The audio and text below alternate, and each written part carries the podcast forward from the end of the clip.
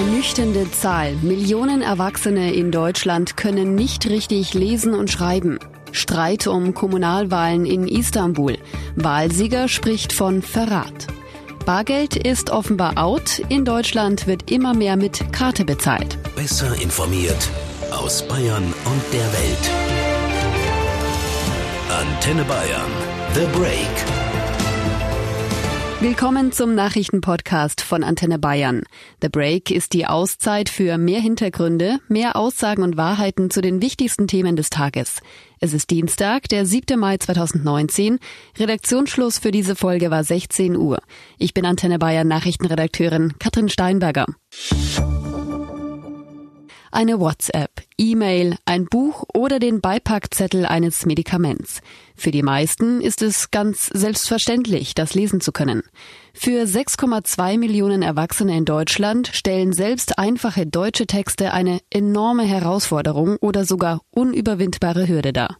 6,2 Millionen Erwachsene in Deutschland können nicht richtig lesen und schreiben, sind Analphabeten.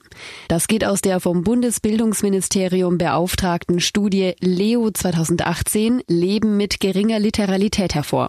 Und das gilt bei weitem nicht nur für Migranten. Die Hälfte der mehr als sechs Millionen Betroffenen spricht Deutsch als Muttersprache. Antenne Bayern Reporter Jan-Henner Reitze für uns in Berlin. Was bedeutet denn nicht richtig lesen und schreiben können? So eingestuft werden Menschen, die alle Buchstaben kennen und auch Wörter und einen Satz lesen können, bei denen es darüber hinaus aber schwierig wird, sprich mehrere Sätze zu lesen und den Zusammenhang zu verstehen. Beim Schreiben ist es ähnlich. Also diese 6,2 Millionen betroffene Erwachsene in Deutschland können zum Beispiel schon lesen, was auf der S-Bahn steht und wohin sie fährt oder einen Einkaufszettel schreiben. Zeitung lesen und verstehen oder einen Brief auf Deutsch schreiben können sie aber nicht. Es gibt aber auch eine gute Nachricht. Die Zahlen sind zurückgegangen. Die Politik spricht von einem Erfolg. Ist denn die Entwicklung wirklich so positiv? Ja, bei den Grundfähigkeiten bescheinigt die Studie eine positive Entwicklung. Im Vergleich zu 2011 wurden die Lese- und Schreibfähigkeiten von 1,3 Millionen Menschen weniger als gering eingestuft. Erklärt wird das damit, dass mit dem Thema offener umgegangen wird, es also nicht mehr als so großes Tabu gilt, zuzugeben, nicht gut lesen und schreiben zu können und es gibt auch bessere Angebote, das als Erwachsener noch oder wieder zu lernen. Und noch ein Ansporn für alle, die Probleme mit dem Lesen und Schreiben haben. Wer daran arbeitet und sich verbessert, findet dann auch eher einen Job. Danke, Jan Henner. Der Hauptgeschäftsführer der Stiftung Lesen, Jörg Maas, ist sich sicher, das Thema Analphabetismus beschäftigt uns noch eine ganze Weile. Um sich in einer Welt voller Buchstaben zurechtzufinden und die Zahl der Analphabeten noch weiter zu senken, nimmt er die Eltern in die Pflicht. Wir haben in den letzten Jahren festgestellt, ähm, das, woran es hapert, vor allen Dingen in Deutschland, ist Leseforderung von Anfang an. Das heißt, ähm, die ähm, die Notwendigkeit äh, besteht schon in den ersten drei Lebensjahren, dass Eltern regelmäßig ihren Kindern vorlesen, am besten 15 Minuten jeden Tag. Man muss in den Familien anfangen, also Familien sind gefordert, ihren Kindern regelmäßig vorzulesen. Und das am besten eine Viertelstunde Minimum am Tag. Maß geht aber noch weiter. Wir brauchen sicherlich bessere ähm, Ausbildung und mehr Personal in den Kitas und wir brauchen sicherlich auch mehr Leseförderung an den Schulen. Also nur ein, eine Zahl zum Vergleich. Ähm, Im internationalen ähm, Durchschnitt ähm, werden ungefähr 160 Stunden pro Grundschuljahr für die Leseförderung investiert. In Deutschland sind es gerade mal 90. Das heißt, wir brauchen in der Tat bessere Lehrpläne, wir brauchen wahrscheinlich besser ausgebildete Lehrer. Dabei greift Jörg Maas auch das Bildungssystem auf. Wir brauchen auch eine Vereinheitlichung von Leseförderung in den Bundesländern. Ähm, und die sehen wir im Moment noch nicht, sondern wir sehen im Moment 16 unterschiedliche Standards. In jedem Bundesland einen anderen Standard. Und ich glaube, wenn man mal den Blick ähm, über die Grenze wirft, etwa nach Frankreich ähm, oder auch in andere europäische Länder, da sieht es da in der Tat besser aus als in Deutschland. Und das müssen wir gemeinsam angehen. Die Ansicht des Hauptgeschäftsführers der Stiftung Lesen. 6,2 Millionen, das klingt enorm. Dabei ist die Zahl der Menschen, die nicht richtig lesen und schreiben können, zurückgegangen. Bildungsministerin Karliczek nennt den Rückgang einen Erfolg für das Bildungssystem. Und noch etwas, so die Ministerin, trage zum Rückgang bei. Die Enttabuisierung der Lese- und Schreibschwäche und das steigende Angebot zum Lernen. Wir sprechen mit Sandra Schierenberg vom Bundesverband für Alphabetisierung. Frau Schierenberg, an Ihrem Alpha-Telefon können sich Betroffene melden. Welche Geschichten hören Sie dabei? Wie wirken sich die fehlenden Lese- und Schreibfähigkeiten im Alltag aus? Einfach den Alltag zu meistern. Also wenn man mit der Bahn fahren will zum Beispiel, ne, dann muss man den Bahnplan lesen, ja, gucken, von welchem Gleis fährt er ab. Und das sind schon die ersten Herausforderungen. Oder einkaufen gehen. Da wird oft nach Bildern geschaut. Oder ähm, Arztbesuch, ne, Anamnesebögen auszufüllen. Daneben betroffen häufig Begleitpersonen mit. Und wenn sie alleine da sind, auch bei Ämtern zum Beispiel, ja, typische Ausreden oder Ausreden, das ist ja natürlich so eine Ausflucht. Ja, ich habe meine Brille vergessen, Hand verstaucht, solche Sachen. Welche Möglichkeiten gibt es, als Erwachsener besser lesen und schreiben zu lernen? Da gibt es Lese- und Schreibkurse in ganz Deutschland. Und wir haben so Zugriff auf eine Kursdatenbank. Und wenn jemand bei uns anruft, dann können wir gucken, wo in seiner Nähe, wenn er uns die Stadt nennt oder die Postleitzahl, können wir gucken, wo in, in seiner Nähe Kurse angeboten werden. Und darüber hinaus gibt es dann auch noch die Möglichkeit, online was zu lernen, beziehungsweise mit ähm, Lernprogrammen. Und alles, was wir empfehlen, ist auch kostenlos und anonym nutzbar. Und worauf kommt es an, dass man besser wird beim Lesen und Schreiben? Naja, das Wichtigste ist natürlich immer die persönliche Motivation des Betroffenen. Und wenn die schon mal da ist, ist das schon mal das Beste. Ähm, man muss aber dazu sagen, wer es bis zum 15. Lebensjahr nicht gelernt hat, richtig zu lesen und zu schreiben, der hat später wirklich ungleich schwerer. Das ist einfach ähm, vom Gehirn her so, weil dann schließt sich so ein ähm, sensibles Fenster und dann wird es einfach schwerer. Dann dauert das wirklich länger. Und man muss wirklich intensiv dafür lernen. Wie sind Ihre Erfahrungen der vergangenen Jahre? Suchen sich eher mehr Menschen Hilfe und die Tabuisierung des Themas lässt nach? Hm, das ist schwierig zu sagen. Ähm, es gibt auch gar nicht so ganz genaue Zahlen. Da gibt es immer unterschiedliche Zahlen, wie viele Menschen in Kursen sind. Also es wird halt ständig natürlich was dafür getan, es wird propagiert. Das muss nicht peinlich sein, aber dem Einzelnen ist es leider peinlich. Das ähm, erfahren wir im Alpha-Telefon, wenn Menschen anrufen Manchmal kommt dann der Satz, oh, ich fühle mich jetzt zehn Kilo leichter. Aber bis man diesen Schritt oder bis Betroffene diesen Schritt machen, ähm, dauert es häufig lange. Und da stecken oft auch so Leidensgeschichten hinter, weil sich einfach viel zu viel angestaut hat. Sandra Schierenberg vom Bundesverband für Alphabetisierung. Hier können sich Betroffene mit Lese- und Schreibschwäche melden. Die Telefonnummer 0800 53 33 44 55. Die Kommunalwahl in der türkischen Millionenmetropole Istanbul annulliert. Die Wahlkommission hat das entschieden. Die Regierungspartei AKP von Präsident Erdogan reichte nach der Wahl eine Flut von Beschwerden gegen den Wahlprozess ein. Denn nicht sie hat den wichtigen Bürgermeistersitz gewonnen, sondern die Opposition. Antenne Bayern Reporterin Christine Röhrs berichtet für uns aus Istanbul. Christine, es sieht ein bisschen aus, als würde neu gewählt, weil das Ergebnis nicht passt. Täuscht dieser Eindruck? Ja, der Eindruck drängt sich wohl vielen auf. Der Bürgermeister Ekrem Imamoglu, dem sein gerade gewonnenes Amt nun wieder abgenommen wird, sagt es so. Aber auch in Deutschland vermuten Politiker von den Grünen, FDP oder der Linken hinter der Entscheidung Druck von ganz oben. Für Präsident Erdogan, der auch Chef der unterlegenen Regierungspartei AKP ist, war die Niederlage in Istanbul ein harter Schlag. Dazu kommt die Art und Weise, wie die Entscheidung verkündet wurde. Die Wahlbehörde hat bis spät in den Abend nichts von sich hören lassen. Stattdessen hat ausgerechnet ein Kommissionsmitglied aus der Regierungspartei AKP für sie gesprochen. Wie ist die Lage in Istanbul? Gibt's oder gab's Proteste? Ja, es gab Proteste und sie waren nicht klein. In mehreren Stadtbezirken sind Menschen durch die Straßen gelaufen. Aber am deutlichsten war eigentlich ein anderer Protest. Da hat man die Wut gehört und wie. Viele Menschen haben sich gestern Nacht an ihre Fenster gestellt und auf Kochtöpfe und Pfannen geschlagen.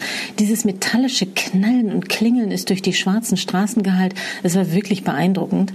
Diese Form des Protests hat sich übrigens während der großen regierischen, regierungskritischen Gezi-Proteste von 2013 eingebürgert. Könnte die Wahlannullierung zu größeren Unruhen führen? Das will keiner. Und der gerade erst neu gewählte Bürgermeister Ekram Imamoglu, dem sein Mandat nun wieder aberkannt wird, hat gestern auch ganz klar gesagt, wir bleiben ruhig. Seine Partei, die Oppositionspartei CHP, hat auch an ihre freiwilligen Helfer eine Botschaft geschickt, lasst euch nicht provozieren. Die Enttäuschung ist schon riesengroß in der Opposition, aber Imamoglu hat gleich wieder in den Wahlkampfmodus geschaltet für die Neuwahl am 23. Juni und da wird wohl alle verfügbare Energie reinfließen müssen. Wie begründen denn die Erdogan-Partei und die Wahlkommission die Annullierung überhaupt?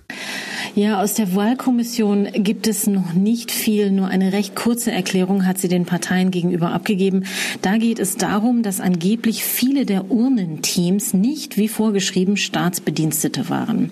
Das wirft allerdings Fragen auf. Wieso sind dann nicht die anderen Kommunalwahlgänge in der Stadt, zum Beispiel für das Stadtparlament oder die Bezirksbürgermeister, Wieso sind die nicht auch ungültig? Das wird umso kritischer betrachtet, als in diesen Wahlgängen die Regierungspartei AKP tatsächlich viele Posten gewonnen hat. Danke, Christine. Mittlerweile hat sich Präsident Erdogan zu Wort gemeldet. Er bezeichnet die Entscheidung der Wahlbehörde zur Annullierung der Abstimmung als so wörtlich wichtigen Schritt zur Stärkung unserer Demokratie und verteidigt den Antrag auf Wiederholung mit den Worten, wir glauben aufrichtig daran, dass es bei den Wahlen in Istanbul eine organisierte Korruption, eine totale Gesetzlosigkeit und Rechtswidrigkeit gegeben hat. Die Opposition demonstriert nach der Annullierung Geschlossenheit. Wir sprechen mit dem Türkei-Experten Dr. Günter Seufert von der Stiftung Wissenschaft und Politik. Herr Seufert, nach der annullierten Wahl steht die Unterstellung im Raum, da wird so lange gewählt, bis der AKP das Ergebnis schmeckt. Das muss man leider befürchten, obwohl das natürlich eher eine rhetorische Formulierung ist, weil falls die AKP auch dieses Mal die Wahl nicht für sich äh, entscheiden kann, dann muss sie entweder offen die Diktatur erklären oder sie muss das Wahlergebnis akzeptieren. Man kann das nicht immer wiederholen. Was passt der AKP denn nicht am Kandidaten der Opposition? Es geht weniger um den Kandidaten der Opposition. Es geht darum, dass die Regierungspartei die Macht in der Stadtverwaltung Istanbul verloren hat. Die größte Stadt des Landes, das Wirtschaftszentrum. Das Land, wo auch am meisten finanzielle Rendite produziert wird. Wenn Sie daran denken, dass diese Stadt in kurzer Zeit explosionsartig gewachsen ist, wenn Sie an die Wertsteigerungen denken, wenn Sie an den großen Haushalt der Stadt denken, was man alles vergeben kann an befreundete Unternehmen, an Aufträgen, und wenn Sie daran denken, wie viele konservative Zivilgesellschaftsorganisationen von Stiftungen bis zu religiösen Schulen, bis zu religiösen Orden mit diesem Budget gefördert werden, dann sehen Sie, dass Istanbul letzten Endes die finanzielle Ader der Regierungspartei ist. Gibt es noch weitere Gründe, warum Istanbul so wichtig ist? Einen anderen Grund gibt es noch, dass natürlich es einen etablierten Diskurs gibt, dass wer Istanbul regiert, kurz oder lang auch die Türkei regieren wird. Ich meine, mit dieser Botschaft ist vor allen Dingen die Vorläuferpartei der AKP, aus der der Regierungschef ja kommt, der Staatschef ja kommt, mit diesem Slogan ist sie praktisch äh, in die Wahlen gegangen vor nun mittlerweile über 20 Jahren, als äh, die Vorläuferpartei der AKP erstmals die Stadtverwaltung Istanbul erobert hat und dann wirklich wenige Jahre später auch in der nationalen Regierung, die nationale Regierung übernommen hat. Und jetzt fürchtet man natürlich, dass, mit dem, dass der Verlust Istanbuls letzten Endes auch den Verlust der Regierung auf nationaler Ebene einleitet. Die EU fordert ja jetzt von der Wahlkommission den Einblick in die Gründe. Wird sie die bekommen? Es wird sicher eine Begründung geben, es wird aber keine Möglichkeit des Widerspruchs geben, weil die Wahlkommission als ein unabhängiges Gericht gilt, dessen Entscheidungen äh, nicht von einer anderen juristischen Instanz revidiert werden können. Für die Türkei ist die annullierte Wahl ja eine gefährliche Entwicklung. Ja, ich denke, die Türkei befindet sich wirklich an einem sehr kritischen Punkt, wenn Wahlen nicht mehr zuverlässig sind, wenn Wahlen nach Belieben revidiert werden oder wiederholt werden, annulliert werden können, dann fragt man sich, wie gesellschaftlicher Interessenausgleich funktionieren soll. Und ich denke, dass das eine sehr gefährliche Entwicklung für die Türkei ist, weil wir natürlich einen großen Bevölkerungsanteil haben, die mit der Politik der Regierungspartei nicht einverstanden sind und die natürlich versuchen werden, sich Gehör zu verschaffen. Und Wahlen sind das Mittel, um das Ganze Ganze friedlich auszutragen. Und wenn dieses Mittel letzten Endes nicht mehr zur Verfügung steht, dann heißt das nichts Gutes für die innere Entwicklung der Türkei. Türkei-Experte Dr. Günther Seufert von der Stiftung Wissenschaft und Politik. Kritik kommt aus dem Ausland. Bundesaußenminister Maas bezeichnet die Entscheidung, die Wahl in Istanbul zu wiederholen, nicht nachvollziehbar. Er mahnte die Einhaltung demokratischer Grundprinzipien an. Über die Besetzung des Oberbürgermeisteramtes in Istanbul könne und dürfe allein der Wille der türkischen Wählerinnen und Wähler entscheiden. Transparente Wahlbedingungen hätten oberste Priorität zum Maß. Und es gibt auch schon erste Stimmen, die ein Ende der EU-Beitrittsverhandlungen fordern, zum Beispiel Österreichs Bundeskanzler Sebastian Kurz. Er gilt schon länger als prominenter Fürsprecher eines offiziellen Abbruchs. Die Türkei habe sich seit Jahren, insbesondere seit dem gescheiterten Putschversuch 2016, in immer größeren Schritten von der EU entfernt, so kurz. Die Neuwahl in Istanbul soll am 23. Juni stattfinden. Der Europarat dringt schon jetzt auf die Einhaltung der Wahlgesetzgebung und auf Fairness. Bargeld ist out. Wir Deutsche zahlen immer mehr mit Karte. Nach neuesten Zahlen hat die Karte inzwischen sogar das Bargeld überholt. Zumindest wenn es um die Gesamtsummen der Käufe geht. 209 Milliarden Euro wurden mit Karte bezahlt und nur noch 208 Milliarden mit Bargeld. Michael Dose aus der Antenne Bayern Nachrichtenredaktion. Es wurde also erstmals mehr Geld mit Karte ausgegeben als im Bar. Heißt das, wir steuern darauf zu, dass Bargeld bei uns abgeschafft wird? So weit sind wir noch lange nicht. Nur wenn man auf die gezahlten Summen schaut, hat die Kartenzahlung das Bargeld überholt. Weil wir eben, wenn größere Summen anstehen, gerne mit Karte zahlen. Wenn man dagegen die Zahl der Einkäufe insgesamt nimmt, also egal wie viel man bezahlt hat, greifen wir immer noch häufiger zum Bargeld. Gerade eben bei kleineren Beträgen wie beim Bäcker. Da können wir ja auch gar nicht mit Karte zahlen. 107 Euro Bargeld sollen wir nach Angaben einer Studie übrigens im Schnitt dabei haben. 6 Euro davon in Münzen. Eine Karte zum Zahlen haben aber auch 98 Prozent von uns immer mit dabei. Welchen Vorteil hat Bargeld denn? Geht das Bezahlen zum Beispiel schneller? Ja, tatsächlich. An der Supermarktkasse zum Beispiel dauert es im Schnitt 22 Sekunden, wenn man bar zahlt. Wer mit Karte zahlt und seine PIN eingeben muss, braucht 29 Sekunden. Muss man die Zahlung per Karte mit Unterschrift bestätigen, dauert es im Schnitt sogar 38 Sekunden. Schneller als Bargeld ist allerdings das neue kontaktlos Bezahlen mit Handy oder Karte. Das dauert nur 15 Sekunden, solange es um kleinere Beträge geht und man die Zahlung nicht per PIN oder Unterschrift bestätigen muss. Danke, Michael. Auch wenn die Karte erstmals, wenn auch nur knapp, das Bargeld überholt hat, mehr als die Hälfte der Verbraucher kann sich laut einer Umfrage des Digitalverbands Bitkom gar nicht vorstellen, auf Bargeld zu verzichten. Wie ist es da in anderen Ländern? Ist das Bargeld allgemein auf dem Rückzug oder heißt es in anderen Nationen immer noch häufig Cash Only? Antenne Bayern Reporterin Dorothea Finkbeiner in Paris. Wie halten es die Franzosen mit dem Bezahlen? Cash oder Karte? Hier in Frankreich bezahlt man im Prinzip fast immer und fast alles bargeldlos. Selbst die Croissants und belegten Baguettes beim Bäcker, wobei einige Geschäfte für die Carte Bancaire einen Mindestbetrag festlegen. Europaweit liegt man hier nach Großbritannien auf Platz zwei der Länder mit den meisten Kartenzahlungen. Sogar einige Kirchen haben sich schon passende Geräte angeschafft, damit die Gläubigen ihre Kollekte im Gottesdienst per Visacard spenden können. Und auch Schecks, die man sonst in Europa nur noch eher selten sieht, sind hier noch viel in Gebrauch. Von Frankreich nach Italien zur Antenne Bayern Reporterin Claudia Wächter. Tja, möglicherweise sind die Italiener Gewohnheitstiere. Die allermeisten zahlen auf jeden Fall immer noch in Bar, egal ob im Supermarkt oder morgens den Espresso in der Bar. Nur bei größeren Anschaffungen kommt häufiger mal die Kreditkarte zum Einsatz. Aber einem bestimmten Betrag ist das sogar gesetzlich vorgeschrieben, um Steuerhinterzieher zu stoppen. Und naja, da fragt man sich schon, ob die Leute hier nur aus Nostalgiegründen so an ihren Scheiden hängen. Karte statt Cash dürfte dagegen das Motto in den USA lauten, oder Sören Gies? Hier in den USA wird eigentlich so gut wie alles mit Plastik bezahlt, auch äh, wenn der Betrag noch so klein ist. Ich habe neulich im Supermarkt was zurückgebracht. Die Rückerstattung geschah in Form so einer Guthabenkarte, mit der ich dann direkt einkaufen gegangen bin. Beim Bezahlen fehlten genau 24 Cent, die ich tatsächlich mit Kreditkarte bezahlt habe. Davon hat der durchschnittliche Amerikaner übrigens drei bis vier Stück. Nur ganz wenige Läden wie der indische Spezialitätenmarkt um die Ecke verlangen noch eine Gebühr, wenn man weniger als 10 Dollar mit der Karte bezahlen will. Aber inzwischen benutzen immer mehr junge Amerikaner selbst die Plastikkärtchen nicht mehr, sondern bezahlen per App mit ihrem Smartphone. Und das war The Break, der Nachrichtenpodcast von Antenne Bayern am Dienstag, 7. Mai 2019. Ich bin Antenne Bayern Nachrichtenredakteurin Katrin Steinberger. Antenne Bayern. Besser informiert. Jeden Tag. Zu jeder vollen Stunde auf Antenne Bayern. The Break. Gibt's auch morgen wieder um 17 Uhr.